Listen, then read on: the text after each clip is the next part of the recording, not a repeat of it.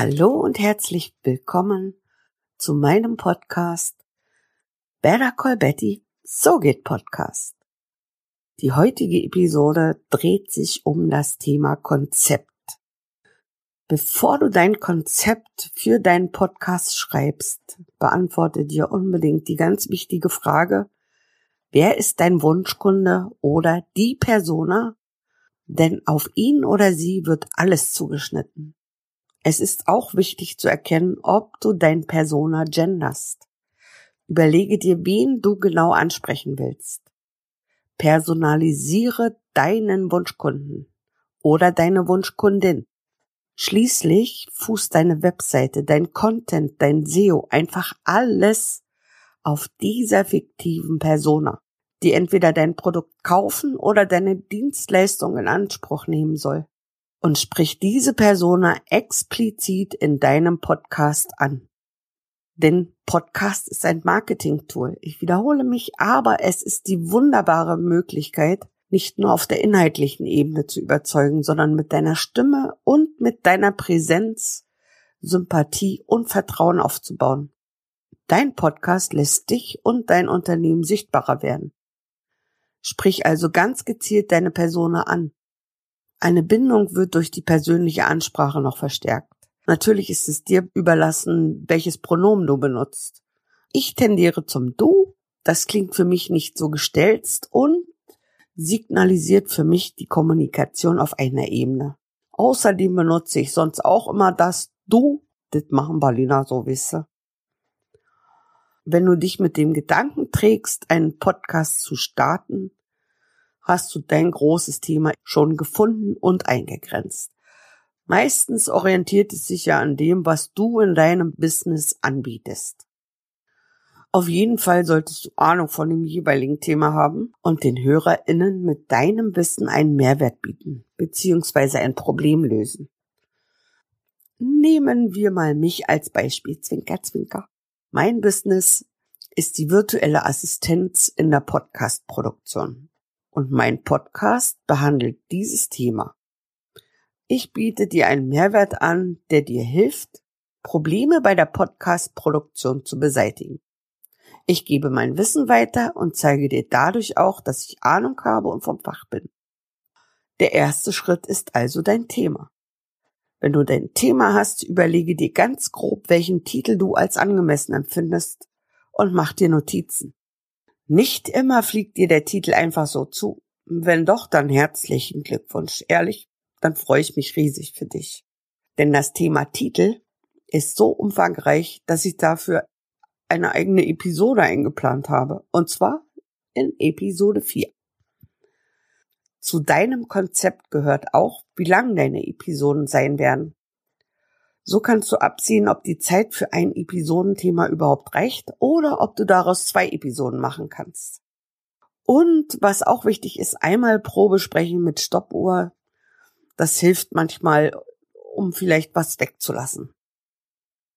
Ein weiterer wichtiger Punkt ist die Regelmäßigkeit. Plane immer entweder den gleichen Wochentag oder das gleiche Datum für deine Episoden ein.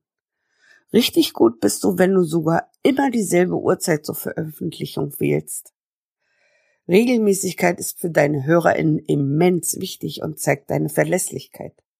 Wenn du das alles für dich klar gemacht hast, mach dich auf die Themensuche für die einzelnen Episoden und lege dir Notizen an. Stell dir die Frage, was genau ist es wert, dass ich eine Episode lang über genau dieses Thema rede? Also lass deine Ideen einfach sprudeln und leg los. Blöderweise befreit es dich aber nicht von einer Ideenflaute. Die kommt meist plötzlich und unerwartet und erscheint wie eine Wand vor dir. Damit du von dieser Wand nicht erschlagen wirst, habe ich ein paar tolle Fragen, die ich bei Claudia Kauscheder gelernt habe. Die werde ich auch in den Show Notes verlinken. Mit diesen Fragen kannst du aus einem vagen Thema ein konkretes machen. Also, wenn du nur den Schatten einer Idee hast, stell dir folgende Fragen. Erstens, was sind die Vorteile? Zweitens, was sind die Nachteile? Drittens, welche unterschiedlichen Personengruppen betrifft das? Viertens, aus welchen unterschiedlichen Perspektiven kann ich das Thema angehen? Fünftens, wie sehen meine eigenen Erfahrungen damit aus? Sechstens, welche Fragen wurden mir dazu schon gestellt? Und siebentens, was habe ich dazu schon veröffentlicht? Zu Punkt sieben muss ich sagen, dass du dir diese Frage vielleicht zuerst stellen solltest. Denn mit dieser Frage kannst du an frühere Themen anknüpfen. Also wenn du zum Beispiel schon eine Episode zu einem bestimmten Thema veröffentlicht hast und dir dazu eine Frage gestellt wurde oder vielleicht ein Kommentar geschrieben wurde, kannst du dich ganz locker darauf beziehen. Es kann jedoch auch ganz andersrum laufen. Und zwar, deine Ideen sprudeln nur so und nehmen volle Fahrt auf. Es gibt Menschen, die beurteilen das eher negativ, weil die Möglichkeit besteht, mit kleinen Ideen unterzugehen. Ja, das kann passieren, aber dir nicht. Denn du wirst einen Redaktionsplan haben. Sollte dir eine Idee mit der anderen kommen, mach dir sofort Notizen. Ich nutze dafür Evernote und bin auch total davon begeistert. Dann notiere ich einfach alles. Kleine und große Themen, ganz weit hergeholte, naheliegende und absurde. Egal was. Da kann nichts untergehen oder vergessen werden. Wenn du also die ersten Episodenthemen abgelegt hast, strukturiere sie, indem du sie in deinem Redaktionsplan integrierst. In der nächsten Folge werde ich auf den Redaktionsplan explizit eingehen. Für deinen Podcast-Start empfehle ich dir eine Trailerfolge und die ersten drei Episoden zu planen. Das hat positive Auswirkungen auf dein Ranking und es macht auch gespannt auf die neuen Folgen. So, ich rekapituliere noch einmal.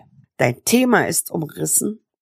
Den Entwurf deines Podcast-Titels hast du als Notiz hinterlegt und du hast deinen Adressaten personifiziert.